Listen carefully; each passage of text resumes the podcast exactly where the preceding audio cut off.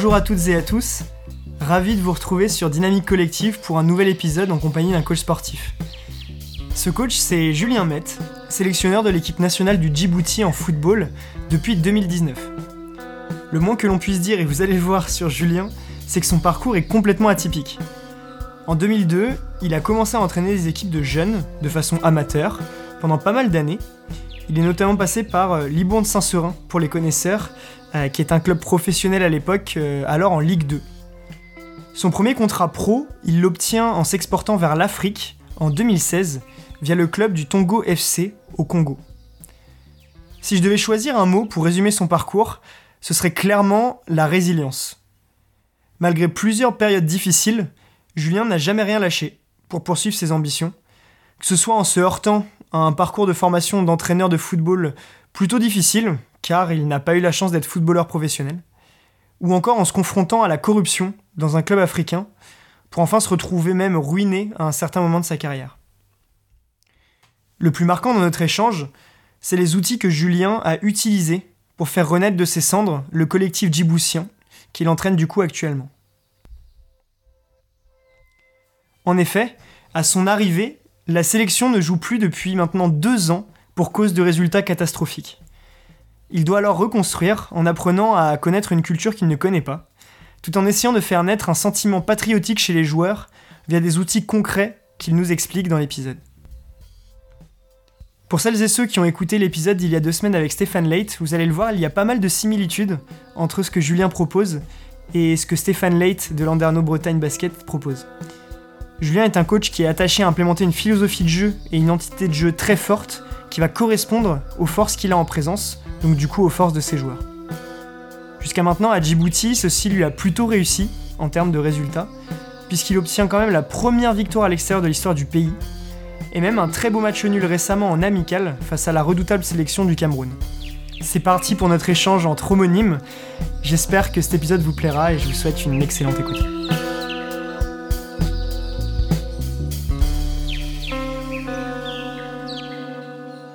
Bonjour Julien. Bonjour Julien. en effet. Euh, du coup, première question, euh, je sais que tu as un parcours complètement atypique pour un entraîneur de foot et encore plus d'une sélection nationale.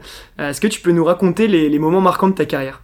Bah, en tout cas, ce qui, peut être enrichissant pour, pour les gens qui écoutent, c'est qu'en fait, euh, j'ai jamais voulu, dans le parcours scolaire et dans les réflexions euh, d'adolescents, de jeunes qui cherchent à travailler, jamais voulu être entraîneur en fait. Donc, euh, bah, le premier fait marquant, c'est comment j'arrive à, à entraîner. J'ai 20 ans, je suis en fac de sociaux, j'ai beaucoup de temps libre et euh, j'ai mon petit frère qui joue euh, dans le club de chez nous euh, en moins de 18 ans et qui me dit est-ce que tu voudrais pas euh, aider notre entraîneur parce que l'ambiance est pas bonne dans l'équipe? Donc je vais voir le président, je lui dis ouais, est-ce que je pourrais pas? Et en fait, il me il me dit non non, il y a pas besoin là, mais par contre avec les les U13, à l'époque on disait les benjamins, j'ai besoin d'un éducateur. Et en fait, moi je me retrouve comme un con parce que c'était pas du tout ça que je voulais, je voulais Ouais. juste aller euh, avec comme aider un petit peu mon petit frère et puis les copains parce que je voyais qu'ils étaient pas épanouis dans leur équipe. Comme je ne veux pas que le président il, il, il pense euh, que il ait l'opinion que moi j'étais intéressé que par cette équipe-là pour être en gros avec mon petit frère, ben je me trouve un peu piégé en fait.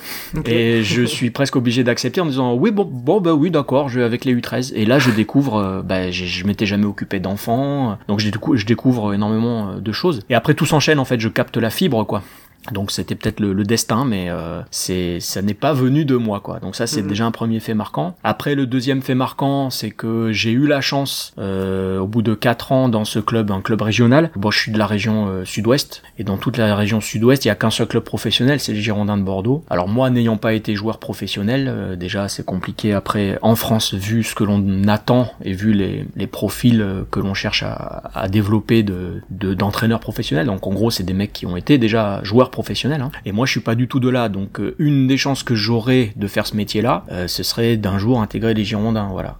Mais on est tout le Sud-Ouest à vouloir le faire. Et la chance que j'ai, c'est que pour une première fois, il y a un club pas loin, donc c'est Libourne à l'époque, Libourne Saint-Seurin, qui monte en Ligue 2. Et donc ils, ils viennent me, me chercher. Donc Comment ça, ils te connaissaient bah parce qu'en équipe de jeunes, on jouait contre eux. Libourne, dans le ce qu'on appelle le district girondais, donc le nord de la Gironde, c'est le plus gros club de jeunes. Ils ont une philosophie, bon, bah, avec quelqu'un qui est très intéressant, qui est Jean-Marc Furlan, donc une, une, philosophie de jeu sans tenir compte de l'aspect puissance et athlétique des joueurs, mais surtout de l'intelligence de jeu. C'est le club qui a développé Valbuena, hein, donc ça représente bien. Ils ont ce profil de joueur très petit, intelligent. Nous, on joue contre eux, donc ils, ils cassent tout le monde. Hein, en jeune, euh, ils font des gros tournois internationaux. Hein, c'est un club très réputé pour ce qu'on appelle leur école de foot. Et nous, quand on les joue, euh, ben en fait, on cherche à jouer. On ne cherche pas à rester derrière, quoi. Mais, mais moi, j'ai même pas cette réflexion à cette époque-là, parce que j'entraîne, j'ai 20 ans, 21 ans, 22 ans, je suis dans le, la naïveté, la beauté du jeu. Et euh, à chaque fois qu'on les joue, on les embête, et puis un jour, on finit même par les battre. Les anciens de Libourne, éducateurs, chaque fois viennent me voir en disant c'est bien parce que même si on vous bat, au moins vous jouez. Vous restez mm. pas tous derrière. Vos petits ils jouent et ça nous pose des difficultés parce que les autres, ben voilà, on est toujours dans leur camp, tout ça. Et du coup, je pense qu'ils m'ont repéré parce que j'avais des idéaux et des idées de jeu qui correspondaient à leur philosophie parce que maintenant j'ai plus trop le contact avec eux, mais c'était une grosse identité Libourne. C'était très très marqué euh, jeu collectif, jeu de passe, très fair play, et puis le jeu offensif, euh, voilà. Donc euh, je pense que j'étais compatible avec eux, c'est pour ça qu'ils sont venus me chercher. Ça m'a permis de découvrir ce que j'avais pas connu en tant que joueur, c'est-à-dire le professionnalisme, puisqu'on a fait deux ans de Ligue 2, une année en nationale, qui est professionnelle. Donc ben, j'ai pu rencontrer Didier Tolo, j'ai croisé Roland Courbis, Stéphane Ziani, enfin des pros quoi, des joueurs pros, des joueurs qui par la suite sont devenus champions. Par exemple, Gary Bocali jouait à Libourne, il a été champion avec Montpellier. Euh, voilà, il y a eu, cette chance-là, et de voir des entraînements pros, et puis de fréquenter des pros, des anciens pros. Ça, c'était, voilà, à 20 minutes de chez moi, j'ai eu cette chance-là. Et d'ailleurs, depuis, euh, ben, il a fallu attendre euh, plus de 15 ans pour que Pau un deuxième club de Aquitaine soit en Ligue 2. Dans le sud-ouest, il y a toujours que les Girondins de Bordeaux, quoi. Donc là, c'est vraiment une chance que j'ai eue sur une décennie. Le club pas loin de chez moi est monté et m'a recruté. Et c'est à quel moment que tu as signé un premier contrat pro, du coup? Alors, un premier contrat pro d'entraîneur, ben, c'est le troisième fait marquant, c'est 2000, 2016 quand je vais au Tongo. Tongo Football Club au Congo, Brazzaville, première division. Voilà. Et comment t'es arrivé là-bas, du coup? Alors, j'arrive là-bas, c'est incroyable aussi, c'est encore le destin. Quand je suis à Libourne, euh, un de mes joueurs euh, me dit, euh, dans mon quartier, il y, a, un gamin qui est très fort, euh, mais euh, il est très pauvre, sa maman n'a pas de voiture, euh, c'est quartier Bordeaux, donc à 30 km, donc voilà. Et, mais je lui dis fais-le venir, il vient à un entraînement et je le prends. Et c'est un petit, un, petit, un petit Congolais d'origine, voilà. Et bon, moi, il vient de, il vient de la cité, de la banlieue, donc pour moi, c'est un, voilà, c'est un, un, gars de banlieue, quoi. Donc euh, en difficulté, il est élevé par sa maman. Et en fait, il se trouve que non, pas du tout.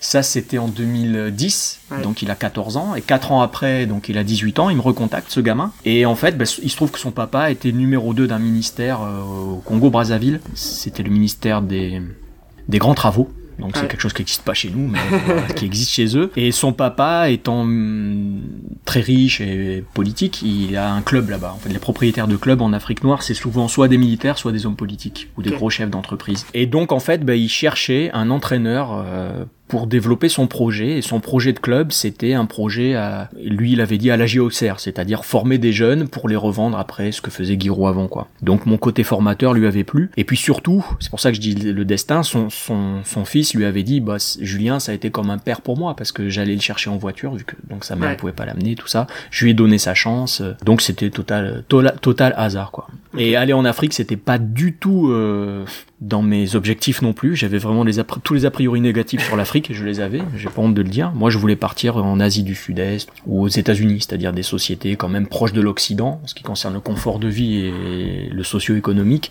mais euh, où le football était en développement.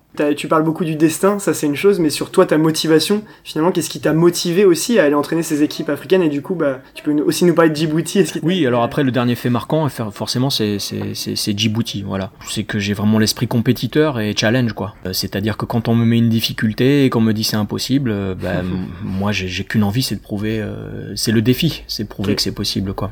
D'abord, j'y suis allé l'été 2014 pour jauger un petit peu, donc je découvre carrément l'Afrique et je vois que on va me donner l'opportunité de mettre de manière empirique en place toutes mes idées parce que moi je suis un grand entre guillemets concepteur philosophe mais quand tu travailles dans les dans les clubs français tu as un directeur sportif qui t'impose une ligne donc par exemple il va t'imposer de jouer en 4-4-2 alors que toi tu veux tu n'aimes pas ce système mais tu le fais par parce que tu es euh, corporate comme on dirait en mm-hmm. entreprise donc j'étais un peu frustré d'avoir beaucoup d'idéaux moi euh, que je pouvais pas mettre en place que ce soit dans les idées de jeu mais aussi dans la manière de, de, de gérer dans ce qu'on va appeler le management pour mm-hmm. revenir à un sujet qui t'intéresse il y avait des choses qui avec lesquels j'étais pas en phase. Et là, quand j'arrive là-bas, on me donne carte blanche. Donc je me dis, ok, c'est peut-être l'Afrique, c'est peut-être loin, c'est peut-être dangereux, c'est peut-être risqué, et ça c'est avéré l'être, hein, puisque moi j'ai été ruiné par mon expérience congolaise. Hein. Je suis rentré une main devant, une main derrière. Hein. voilà, et j'ai dû retourner vivre chez mes parents, 35 ans, père de famille, et rien ni en banque ni, ni dans les poches. Pour commencer l'histoire par la fin, euh, à la Tarantino, euh, le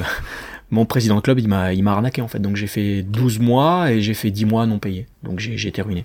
Bref, donc euh, challenge, défi. Mais moi, j'ai, j'ai, j'ai pas eu ce, ce côté-là, quoi, c'est-à-dire euh, pragmatique. Moi, j'étais vraiment dans ah bah c'est, c'est super, je vais pouvoir mettre en place toutes les idées que j'ai jamais pu euh, réellement mettre. Donc l'expérience congolaise m'a permis, c'est ce qui m'a plu là-bas, c'est que les joueurs, et comme on dit, ils ont faim quoi. La qualité des entraîneurs qu'ils avaient eu n'était n'était pas n'était pas bonne et ne les satisfaisait pas, ils étaient pas épanouis parce qu'ils adorent énormément le football quoi. Hein. Ils font pas mhm. ça pour l'argent, ils font ça pour faire vivre la famille, mais ils ne deviendront pas millionnaires. Le fait de voir des types avec des, ce que je dis des étoiles dans les yeux quand tu quand tu leur parles de théorie, d'idéaux, de philosophie, tu te dis c'est génial parce que mhm. ils cherchent jamais d'excuses alors qu'ils peuvent en avoir ils vont pas te dire ouais le terrain il est pas bon, mes crampons ils sont pas bons. Ce qui arrive en France c'est ça. Ce qui est typiquement français quoi. Et justement en 2014 donc j'ai passé l'été là-bas, donc je fais cette rencontre avec l'Afrique. Et quand je reviens, ma dernière saison en France 2014-2015, j'ai des moins de 19 ans, de, haut niveau, hein, au niveau régional, mais je supporte plus euh, cet état d'esprit d'excuse victimaire, je le supporte plus. Voilà, je, sature complètement et après j'appelle mon président congolais en disant bon, puisque tu veux que je vienne une saison, je vais venir. Et donc j'y vais en 2016, quand j'arrive ils ont joué 9 matchs, ils ont 8 défaites, ils sont derniers, euh, je peux pas recruter, je peux rien faire. Donc j'ai 10 matchs pour sauver l'équipe alors qu'elle est avant-dernière, et c'est les 4 derniers qui descendent, donc euh, c'est pas les deux derniers. Et en fait sur les 10 matchs on n'en perd que 1, alors que les 9 avant ma venue, ils en ont perdu 8. Et les mêmes joueurs, j'ai pas, j'ai pas recruté. Donc euh, là, c'est le pied total, quoi, sur le pas plan. Mal pour une première expérience. Ouais. ouais, ouais. Et bah du coup, la fédération me repère parce qu'ils se disent putain, mais cette équipe, elle a complètement transformé. comment tu as fait? Et, après, euh, Djibouti, bah c'est un peu un hasard aussi. J'ai, j'ai fait un deuxième club congolais euh, pour me refaire la cerise parce que là, il y avait, il y avait de l'argent dans ce club, donc ça m'a permis de faire plaisir à mon banquier. Et, euh, et après Djibouti, bah, fin 2018, un agent en fait m'appelle en me disant voilà, j'ai eu deux refus pour la sélection de Djibouti, le président veut, absolument un Français, euh, comme toi tu as été formateur et que tu as une expérience africaine, ça colle. Donc il nous a invités cinq jours, euh, ça a très bien collé avec le président. J'étais devenu très méfiant moi parce que mes expériences congolaises, ben, je m'étais fait arnaquer la première fois sur le plan économique et la deuxième fois sur le plan sportif parce que la deuxième fois on m'a payé, mais par contre on n'a rien respecté de, ce qu'on devait faire en ce qui concerne le projet sportif. On devait recruter des jeunes, monter une académie, ce qui me branchait bien et en fait on n'a rien fait du tout de, de tout ça quoi. Ils ont acheté les arbitres, euh, acheter les adversaires. Donc ah, ça, a été, ça, a été, une année de corruption et je suis parti avant la fin parce que je, je supportais pas ça quoi. Donc j'étais méfiant vers les, présidents et le président de Djibouti, ça a été un coup de cœur quoi. C'était un type extraordinaire. L'autre point marquant aussi, c'est que j'ai perdu 6 euh, ou 7 ans dans les diplômes moi parce que j'ai passé des diplômes très tôt et je me suis pris la tête avec un des formateurs de manière euh, totalement malhonnête et illégale. Ils m'ont recalé à chaque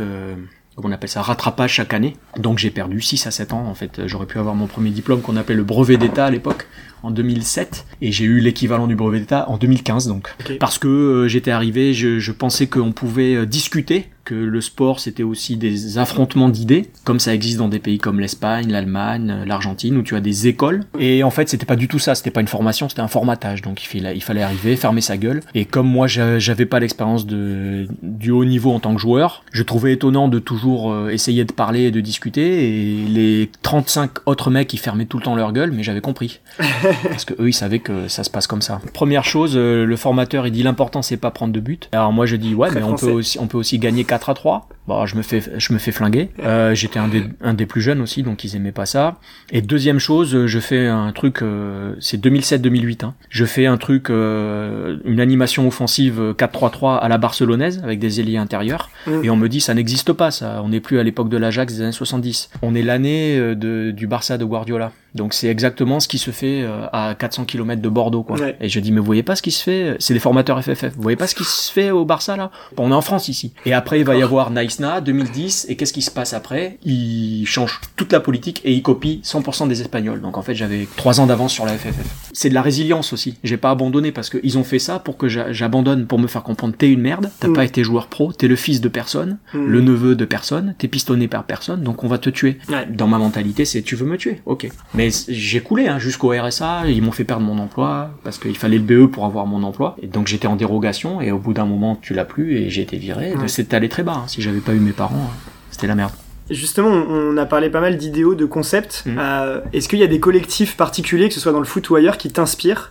Et qui ont inspiré ces principes de jeu que tu peux avoir aujourd'hui Euh, ailleurs que dans le sport, je vois pas trop, mais dans le dans, dans le sport, euh, moi, alors que je suis euh, foot, bon, j'ai fait 5 cinq ans de basket et ma, famille de ma mère c'est des Landais. Tous mes oncles ils ont fait du basket et ma tante elle était pro aussi. Donc euh, voilà et mon petit cousin était à Pau là jusqu'il y a deux ans en formation. Donc on est très basket aussi et j'en ai fait 5 ans et puis je suis né en 82 donc c'est déjà les, années Jordan. Le groupe collectif euh, sportif qui m'a le plus inspiré c'est les Bulls de- des années 90. Donc en tant que collectif et le, leur coach principalement. Pourquoi bah, C'est l'association de, de besogneux et, et de talentueux. Avant les années 90, Jordan est extraordinaire, mais il est mal, mal encadré, il peut pas gagner tout seul, alors qu'il est peut-être encore plus fort, du moins dans, ce- dans ce qui est de la marque, quoi. Surtout avec l'arrivée de Rodman, où j'ai trouvé ça incroyable, parce que moi, connaissant l'histoire, Rodman, qui était le mec qui avait frappé Pippen, les, les, les Bad Boys de Detroit, je me disais, mais c'est pas possible, mais il est fou, Phil Jackson, comment tu peux faire venir Rodman là? C'est c'est un peu comme si tu avais associé Roy Keane et Patrick Vieira à l'époque.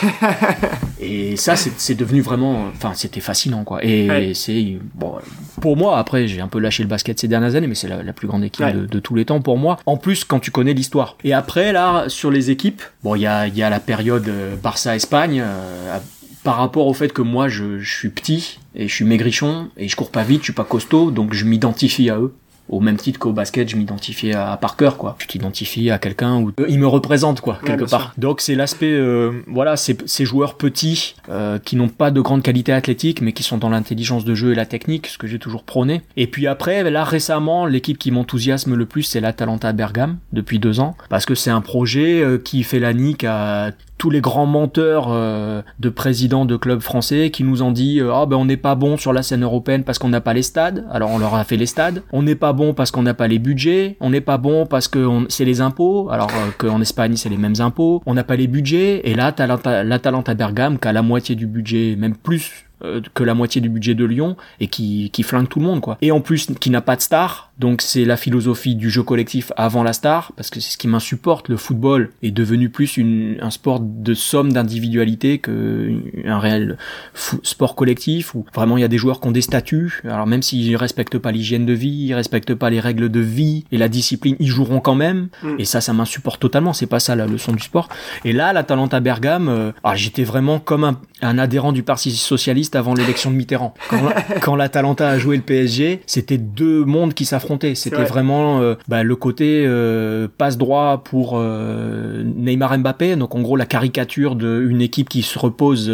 en plus, comme Mbappé jouait pas, c'était tout sur Neymar le PSG contre une équipe de Kidam et donc moi j'étais à fond pour la Talenta quoi. Là c'était trop trop philosophique trop politique et j'étais triste qu'ils perdent quoi parce que je suis plus supporter depuis longtemps. Mais là j'étais j'étais complètement fou. Et en plus il y a, y a quasiment pas d'Italiens dans cette équipe ce qui est dingue parce qu'en Italie ça a très très souvent été euh, les Italiens d'abord. Leur coach euh, Gasperini a toujours été associé à la lose un grand loser. Et voilà à plus de 60 ans il met enfin en place un projet de jeu euh, qui est en plus très ambitieux très risqué euh. leur score c'est jamais 0-0 quoi soit ils, ils perdent 3-0 soit ils gagnent 5-0 c'est hallucinant. Et moi j'adore ça. Là en ce moment c'est l'Atalanta depuis deux ans. Après comme souvent les équipes de Bielsa m'enthousiasment toujours parce que c'est extraterrestre dans le foot. Mais sinon avant euh, donc les Bulls euh, et après dans le foot l'Atalanta et la plus belle équipe de Guardiola pour moi c'était son Bayern quoi. Mais ce qui est dommage c'est qu'ils ont pas gagné la Ligue des Champions à cause de Mm. beaucoup de blessures. Mais le Bayern de Guardiola c'était fascinant. Euh, moi je, je me faisais souvent les matchs de du Bayern en coupant le son et en mettant euh, du Mozart euh,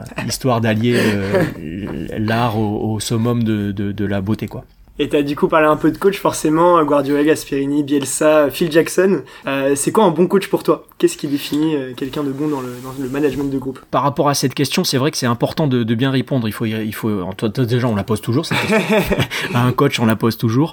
Et à force de me l'avoir posée, euh, bah, j'en suis arrivé à deux trucs parce qu'il y a les coachs individuels et les coachs euh, sport co. Déjà, c'est, c'est pas les mêmes métiers, mais il y a, il y a quelque chose qui est commun aux deux, c'est faire progresser. Ça, c'est, indéniable, quoi. Mm, mm, mm. Et justement, là où c'est philosophique, c'est que t'as des coachs qui gagnent, surtout en sport co, mais ils font pas progresser, quoi. C'est-à-dire que bah ils ont un, ils ont une matière première, ils ont des joueurs qui sont presque euh, autonomes, quoi. Et donc tu, tu peux gagner avoir un palmarès sans avoir fait progresser des joueurs, ça c'est clair. Au même titre que tu peux faire progresser des joueurs sans avoir de palmarès. Donc si ton paramètre euh, pour dire c'est un bon coach, c'est il a rien gagné, c'est une connerie. Et d'ailleurs, euh, c'est ce que Guardiola disait à propos de Bielsa quand l'Argentine se fait éliminer, qui disait que c'était de la Coupe du Monde 2002, et qui dit que c'est la plus grande équipe, voilà. Donc faire progresser, ça c'est indéniable. Et après, si on veut rentrer dans le détail, on peut faire progresser mentalement, physiquement, tactiquement, techniquement, il y a beaucoup de domaines. Ne serait-ce que quelqu'un qui, qui, qui est très nerveux, arriver à lui faire maîtriser ses émotions, c'est énorme. T'es forcément un bon coach si t'arrives à faire ça parce que je sais pas si t'as déjà eu toi mais moi j'ai eu des joueurs très nerveux surtout l'adolescence. Encore pire. Le, principal conseil que je donne à des coachs c'est de coacher des U17 les U17 le samedi où ils font un bon match ils veulent être professionnels le samedi d'après, ils sont pas bons, ils veulent arrêter le foot. C'est deux extrêmes, c'est toujours les montagnes russes. Et ça, ça a été énorme pour moi parce que ça m'a permis de trouver les leviers pour justement être dans la, dans la mesure. Faut toujours être mesuré. Le grand champion, sauf à la fin du match ou sauf quand il marque un but, c'est rare qu'il explose. Et les ados, c'est une caricature, mais c'est vrai. De toute façon, moi je me souviens comment j'étais quand j'étais ado. La première fille que tu connais, tu veux l'épouser. Tous passés ah ouais, ouais, Des fois, t'as des gamins, ils sont pas à l'entraînement. Pourquoi? Bah Parce qu'il a découvert une fille. Bon, la, semaine d'après, les filles, c'est toutes des 1. Donc c'est toujours extrême. Et ça, en tant qu'éducateur, c'est génial. Quand tu auras après des joueurs adultes qui, qui, seront immatures, tu le retrouveras.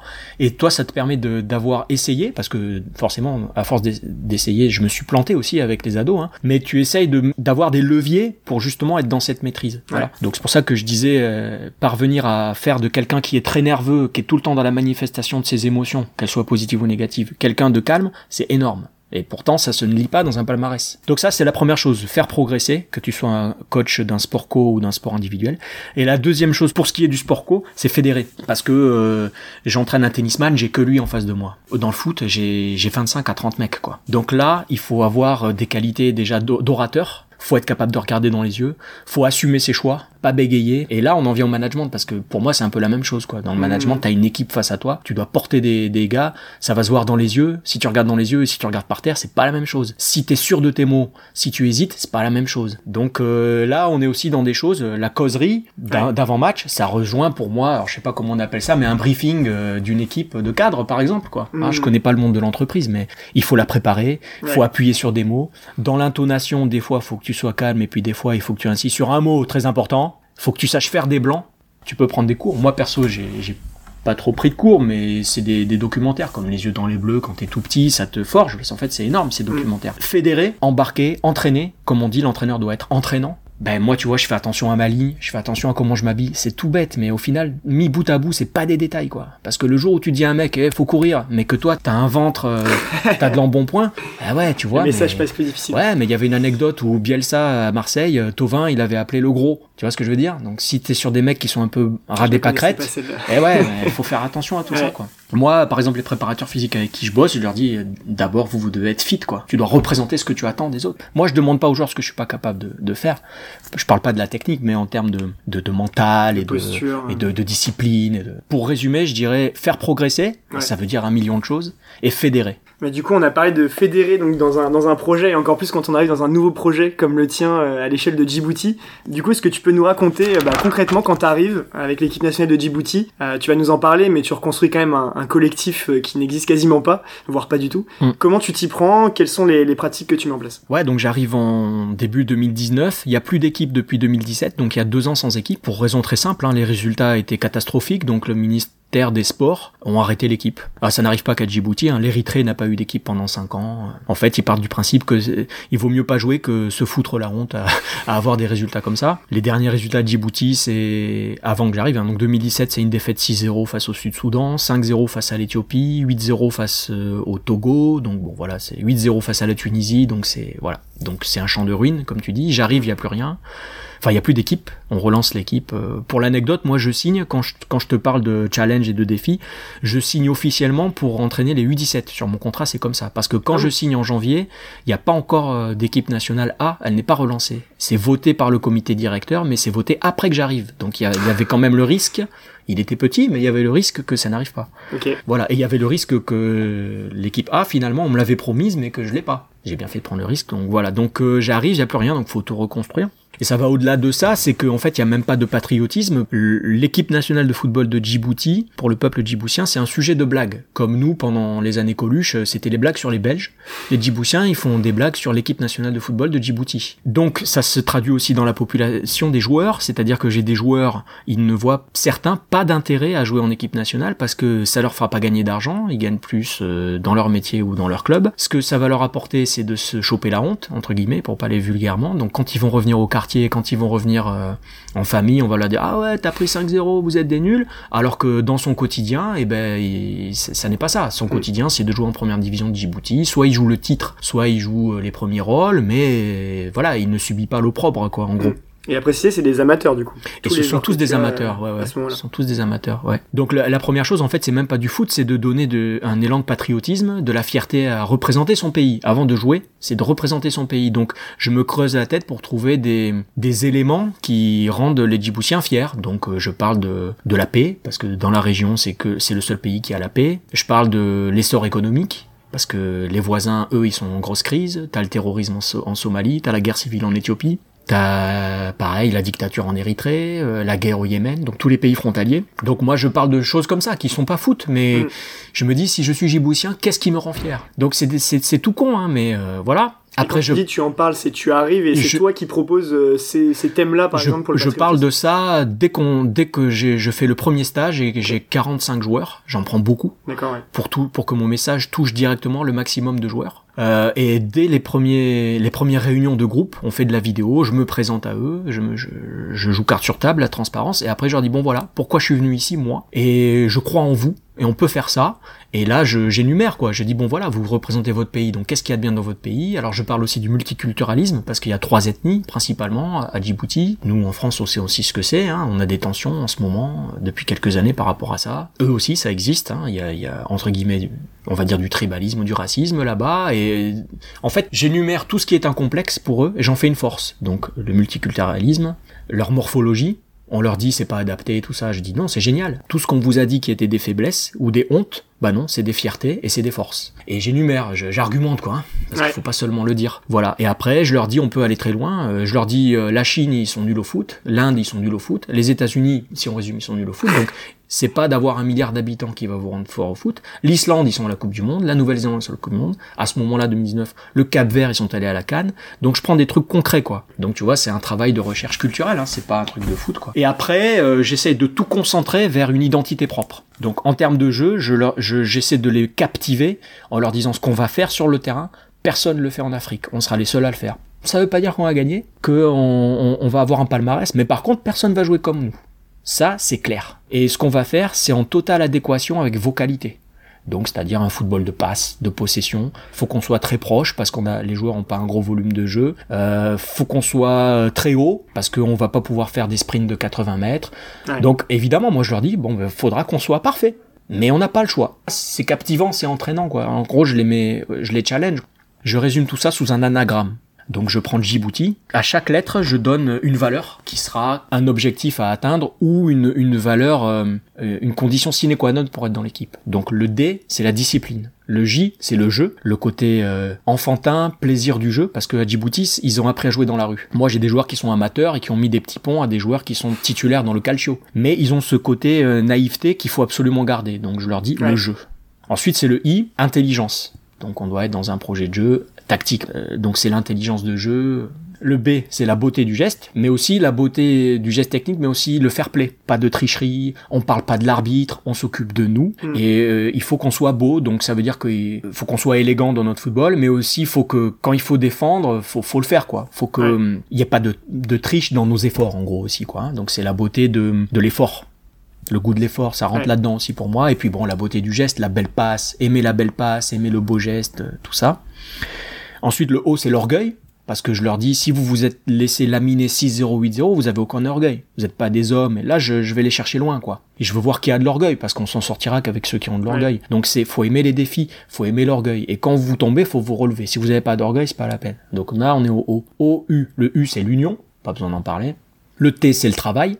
Et le I, c'est l'investissement. Et l'investissement, je leur fais comprendre que c'est votre investissement personnel. C'est-à-dire que Ouais. quand vous allez commencer à gagner des primes, etc., qu'est-ce que vous allez en faire? Est-ce que vous allez acheter euh, une robe à votre euh, copine pour la séduire? Est-ce que vous allez acheter euh, un faux sac Louis Vuitton pour frimer sur Facebook? Ou est-ce que vous, les gardiens, vous allez vous acheter une nouvelle paire de gants? Vous, les joueurs, vous allez vous acheter une bonne paire de crampons adaptés à la surface Est-ce que vous allez vous acheter un tapis pour faire chez vous du gainage? Est-ce que vous allez vous acheter un rouleau, tu sais, pour euh, détendre les muscles? Est-ce que vous allez vous acheter de la poudre de protéines? C'est ça l'investissement. Et après l'investissement, c'est aussi euh, bon bah je vous prends l'Atalanta Bergame comme exemple. Est-ce que vous allez regarder leur match? Est-ce que vous allez acheter une clé USB en me demandant coach, mets-moi euh, des montages vidéo sur mon jeu Mm. Mais ça doit venir de vous. Et du coup, c'est hyper intéressant parce que c'est toi qui leur présente ce plan. L'anagramme, peu, euh, l'anagramme. Comment tu perçois leur adhésion à ce moment-là Et peut-être quelque part derrière, comment tu essayes de faire en sorte que tous les joueurs adhèrent à ça? Comme je dis souvent, il faut faire des exemples. Et on commence avec la lettre D. Donc moi, je leur dis concrètement, euh, les joueurs qui, qui prennent des cartons rouges parce que euh, ils parlent, à, ils parlent à l'arbitre, ils, ils ont un mauvais geste, euh, ça sera pas possible en équipe nationale. Faut qu'on soit parfait. Parfait, ça veut dire faut qu'on soit 11. Déjà qu'à 11, on a de grandes chances de perdre. Faut qu'on soit 11.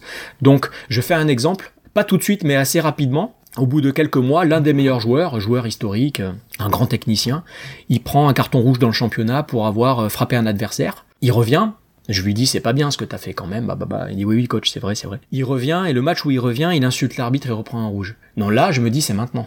Ouais. Juste après ça on va à un tournoi, le tournoi de l'Afrique de l'Est. Je le prends pas. Il y a des Djiboutiens qui ont fait le parallèle entre Deschamps Benzema. C'est un peu ça. Toute proportion gardée, c'est un, c'est un, ouais, entre guillemets un peu ça. Euh, mais euh, il y a eu euh, un gros mouvement populaire sur les réseaux sociaux contre moi. hein. J'ai été, Ah ouais. j'ai été insulté, traité de raciste, euh, etc. C'est allé très très loin. C'est la première Ah fois ouais. de ma vie que ça m'arrive. Ouais. C'était un joueur chouchou parce que c'est un joueur euh, assez bluffant à voir jouer. Mais par contre, moi j'ai dit je déroge pas avec ça, quoi. Donc c'était un titulaire indiscutable, mais il, entre guillemets, il a dégagé, quoi. Mm. Là où je vois l'adhésion, c'est que euh, il y a un journaliste qui était euh, à la base de la campagne contre moi. Il a croisé ce joueur-là dans le Djibouti. Ouais. Le journaliste pensait que le joueur allait le remercier et le serrer dans la main, parce qu'en gros, t'as vu, je t'ai rendu service, j'ai flingué le coach euh, médiatiquement, et en fait, le joueur l'a frappé en lui disant non, non, non, mais ce coach-là, il nous a donné des lignes directives à suivre, il nous a donné des valeurs. Moi, je sais très bien que j'ai déconné. Je n'ai pas à être en équipe nationale parce que la première valeur, c'est la discipline, et j'ai pas été discipliné. Moi, j'étais pas au pays à ce moment-là, mais on m'a raconté l'anecdote. Et je dis, bon, bah là, si on parle pas d'adhésion, euh, parce Ah bah là, on que souvent on pense que ceux qui adhèrent, c'est ceux qui sont dans l'équipe. Et moi, souvent, quand je me suis posé des questions sur moi-même, je me suis dit, je suis plutôt dans le vrai parce que c'est pas les titulaires qu'il faut regarder. C'est comme un coach, tu le juges pas quand tout va bien, tu le juges quand, quand c'est la crise. J'ai jamais eu de problème, en tout cas en Afrique, avec les remplaçants. J'ai toujours eu des mots gentils des remplaçants ou pourquoi je suis pas sélectionné, coach et tout. C'est là où je me suis dit, je suis cohérent entre ce que je donne comme valeur et la réalité de mes actions. Alors, en tant que coach, c'est ça qu'ils regardent en fait. C'est ok, t'as as des beaux discours, c'est bien. Mm. Mais est-ce que tu vas suivre dans les actes, quoi? Et notamment, ce qui m'a dégoûté en France, c'est que dans la formation, euh, bon, t'as cet aspect éducateur. À un moment donné, je voulais être prof, moi. Ça n'existe pas, ça. C'est-à-dire qu'un très très très bon joueur dans un centre de formation, il a des passes droits. Il peut se permettre vraiment des choses dégoûtantes, horribles en termes de discipline, etc. Mais il est fort, il joue. Et ça, moi, je suis en total désaccord avec ça. J'étais en désaccord euh, avec ça quand j'étais dans la formation en France. Et c'est pas possible. Moi, je préfère perdre un match avec des gars qui sont dans les valeurs plutôt que faire jouer, euh, pour dire vulgairement, un connard qui respecte rien à part lui, qui va peut-être nous faire gagner, mais gagner comment? Moi, ce qui m'intéresse, c'est- pas vraiment la gagne, quoi, parce que tu sais, gagner, je te dis, je l'ai connu au Congo, hein, t'achètes l'arbitre et tu gagnes. hein. C'est l'esthétisme, moi, qui me Mm. plaît dans, dans le sport, quoi.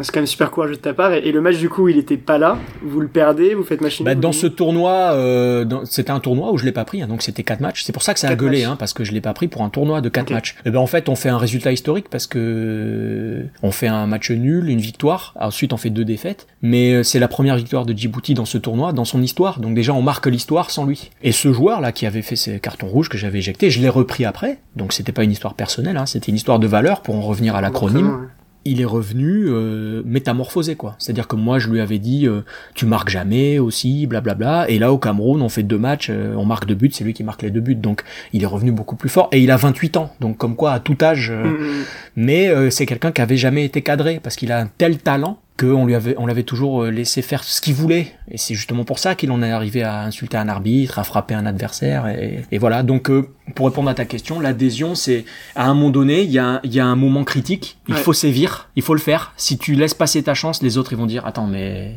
tu respectes pas les valeurs que tu nous as dit Quand tu dis c'est courageux, ouais. C'est-à-dire que moi, quand je le prends pas, je me dis, je perds une arme offensive là. Et Djibouti, on n'a pas 50 armes offensives. Hein. Oui, en plus c'est surtout ça. Mais je m'en fous. Parce que moi, je pense à long terme. Et ça, dans la formation, la chance que j'ai eue d'avoir été 13 ans dans la formation en France, on m'obligeait pas à gagner les matchs. Donc des fois, les petits qui faisaient les petites stars ou ceux qui les parents venaient en disant, eh, mon fils il doit jouer, ils m'ont dit ah ouais c'est comme ça, c'est moi l'éducateur, c'est moi qui décide.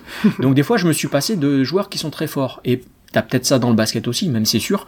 quand t'as des jeunes qui sont très très forts à 13 ans, 14 ans, ils peuvent te faire gagner un match. Donc quand tu le sors, tu sais que à 80% tu vas perdre un match. Tu perds un match, mais t'as gagné un groupe de 25 mm, mm. qui va tout donner pour toi après. Moi, j'entraîne un groupe, j'entraîne pas un mec. Si lui, il veut faire ça, il ira ailleurs. Mm. Bon là, dans une sélection, il peut pas aller ailleurs. Il sera obligé de se conformer.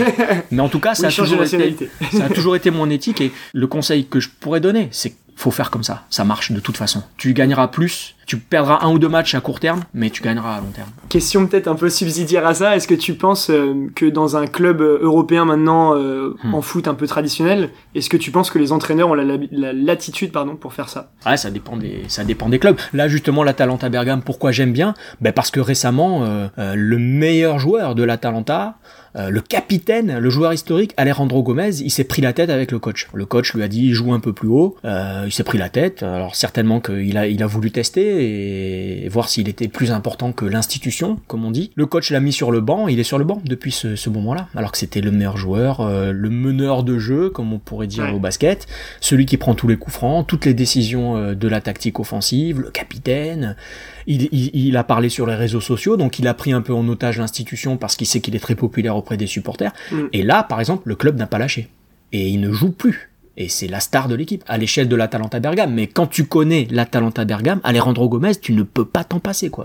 C'est l'équivalent de Neymar au PSG, quoi. Donc, ça dépend qui ça dépend quel club. Je pense que Leeds United, s'il y en a un qui déconne, Bielsa, il va pas déconner. Et si tu suis pas Bielsa, il démissionnera. Donc ça dépend après jusqu'où tu es, prêt à aller à toi comme coach. Donc voilà, si t'es au Barça et que c'est Messi, euh, c'est pas la même chose que si t'es au Girondin et que c'est un mec, euh, voilà.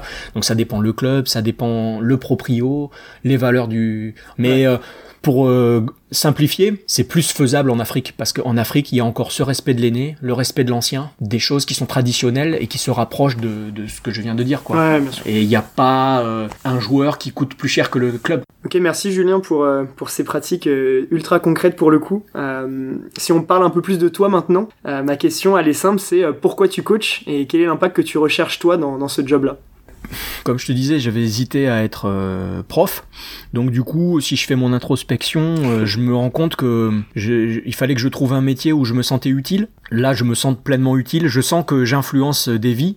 Alors, euh, j'assume totalement que c'est, je vais pas dire narcissique, mais je me sens valorisé quoi en faisant ça. Donc quelque part c'est de l'empathie, mais je me sens fort, je me sens important, voilà, en, en, apportant quelque chose dans, dans la vie de... Bon, bah là, c'est du foot parce que c'est une de mes compétences, mais euh, je sais pas dans quel autre métier j'aurais pu euh, faire ça. Euh, quand j'ai des anciens joueurs qui me disent qu'ils ont compris un truc que je leur ai dit à l'époque, que ça leur a permis après pour un travail ou devenir joueur professionnel. Quand j'ai des joueurs congolais qui sont devenus multimillionnaires en francs CFA, alors que quand je les ai connus, ils vivaient dans une case, je me dis, c'est un plaisir personnel énorme, quoi. Donc c'est transmettre, apprendre des choses, et puis aussi apprendre de eux c'est aussi pour ça que j'ai voyagé, c'est euh, apprendre de, mes voyages, d'autres cultures, d'autres types de personnalités. Par exemple, moi qui aime beaucoup déconner, bah, l'humour euh, en France c'est pas le même que l'humour à Djibouti, donc il y a des choses qui sont qui sont mal prises là-bas, mais ça je l'ai appris tout récemment, tu vois. Ouais, bah, vivre des émotions quoi. C'est c'est la première fois où je coach en Afrique euh, au,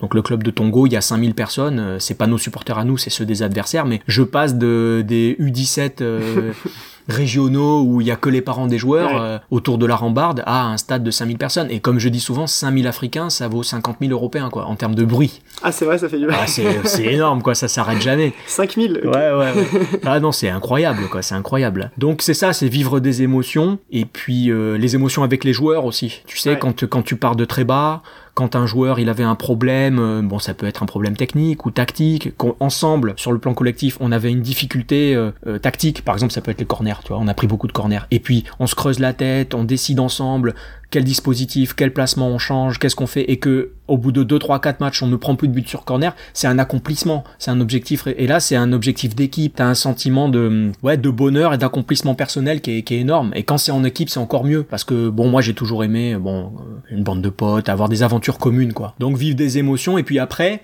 moi, j'ai un caractère de, entre guillemets, de leader, c'est-à-dire que même à l'école primaire, c'est moi qui décidais, euh, euh, à quoi on jouait dans la cour. Et si c'était foot, c'est moi qui faisais les équipes. C'est tout con, mais ça vient de loin, ça vient de, du métier de mon père, du métier de mon grand-père et tout ça. Donc c'est dans le sang. Et euh, voilà, j'ai une mentalité de, de coach. Et donc euh, c'est aussi pour ça. Pourquoi tu coaches C'est pour prendre des décisions. J'ai un fort tempérament, j'ai des idées qui sont claires, tranchées, des convictions. Même si je me remets en question, j'essaie de les améliorer. Mais quand je te disais, quand j'étais en France et que je devais appliquer une politique et un projet de jeu qui me correspondait pas trop, j'étais un peu, voilà, mais là, être numéro un, ça permet de, mm. de mettre en pratique mes idées. On dit mourir avec ses idées, c'est un peu, c'est un peu con comme expression parce qu'on veut pas mourir, mais au moins aller au bout de ses idées. Donc euh, voilà. Et ton père et ton grand-père, ils faisaient quoi du coup? Mon, mon grand-père, c'était quelqu'un d'autodidacte qui n'avait pas été à l'école et qui était euh, un collectionneur de voitures, qui, a plus de, qui avait plus de 100 voitures euh, de collection.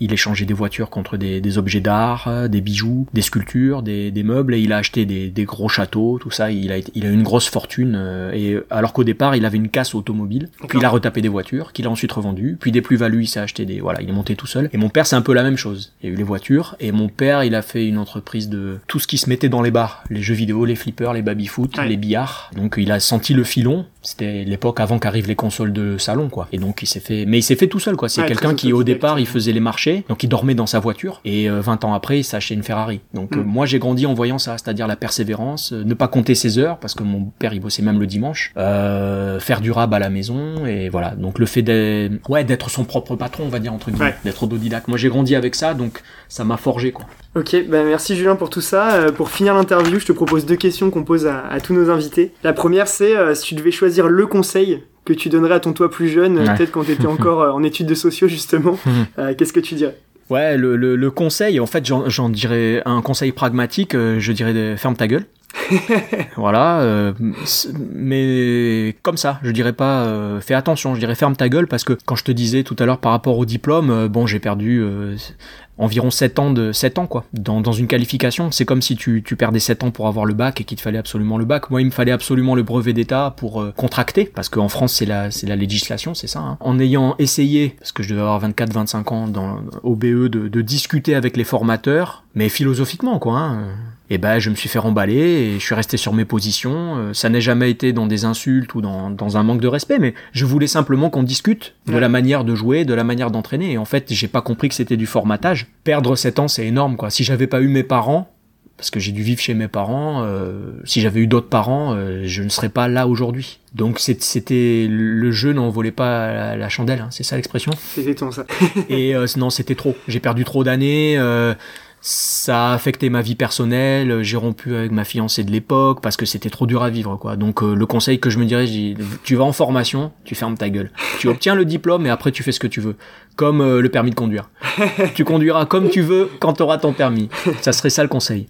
Et après euh, la chose que j'ai bien fait et le conseil que je pourrais donner à d'autres personnes, ça serait d'avoir des convictions fortes, les tiennes, pas celles des autres, de t'y tenir, de les assumer de les défendre parce qu'au final les joueurs c'est ça qu'ils veulent. C'est regarder dans voir dans tes yeux sentir dans tes yeux qu'ils vont en, fait les joueurs ils vont te suivre.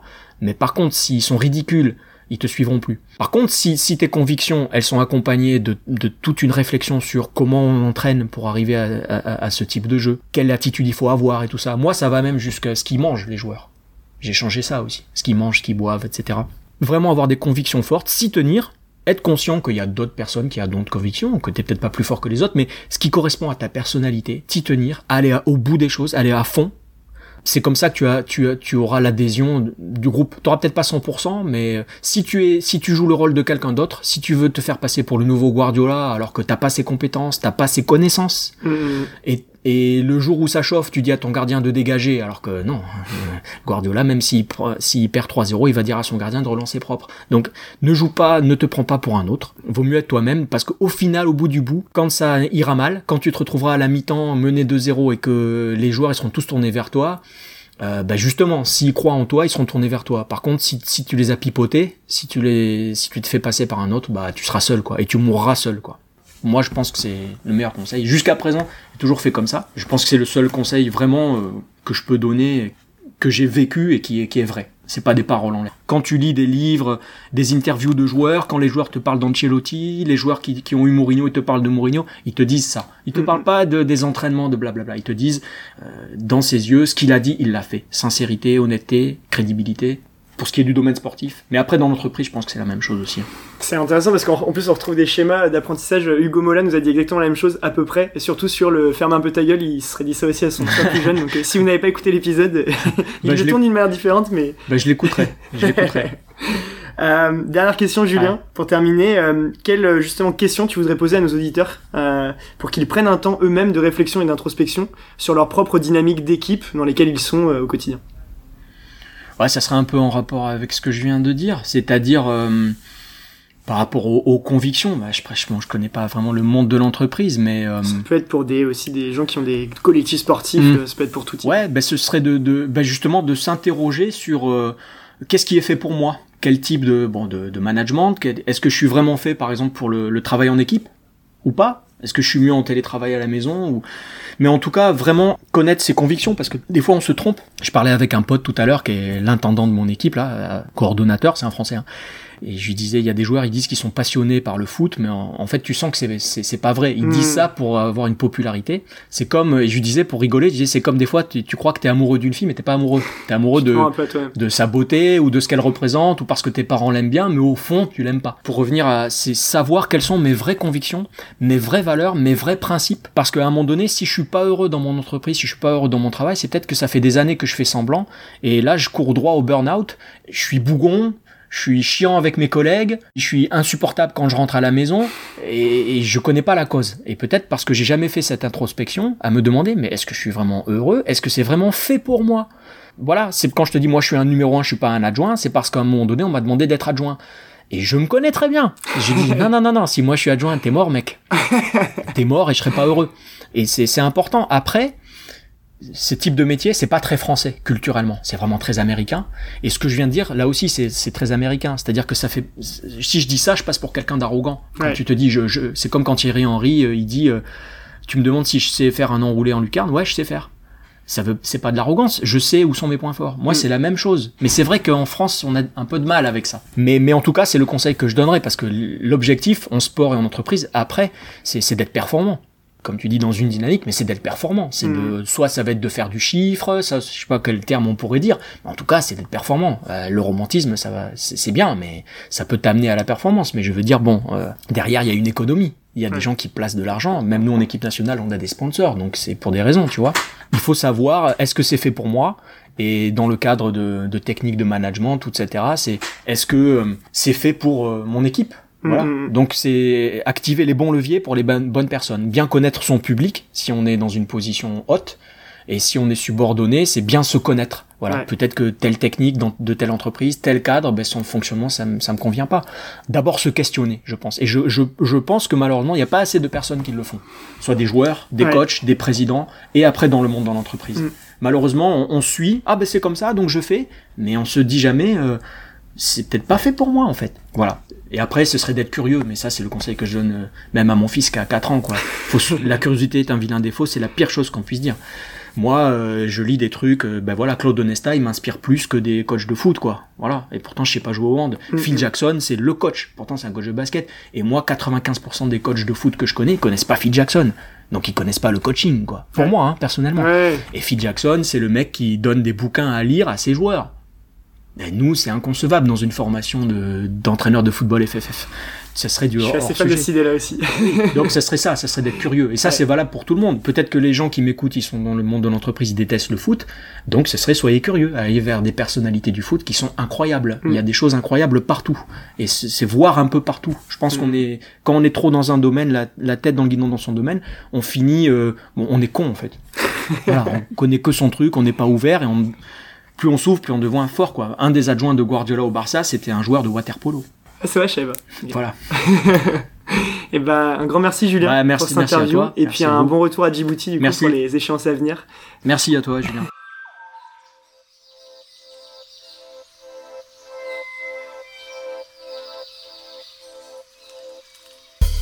J'espère que cette interview avec Julien vous aura apporté des outils concrets que vous pourrez réutiliser dans vos propres collectifs. Si cet épisode vous a plu et que vous voulez creuser des façons de faire complémentaires à celles de Julien sur la construction d'identité forte, je vous recommande notamment l'épisode avec Hugo Mola sur la façon dont cela se vit au stade toulousain en rugby, ou encore l'interview de Patrice Canaillé qui nous décrit au Montpellier Handball une construction collective avec ses joueurs.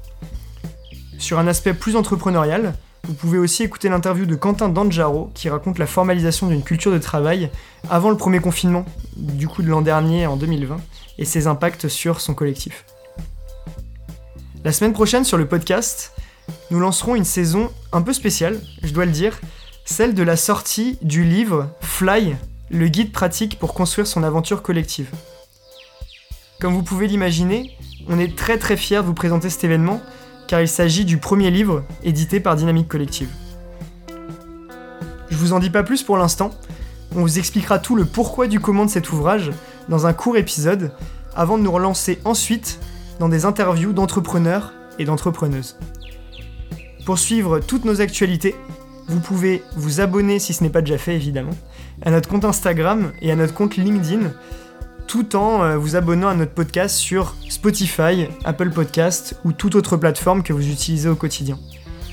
Je vous souhaite une excellente semaine et vous dis à très vite.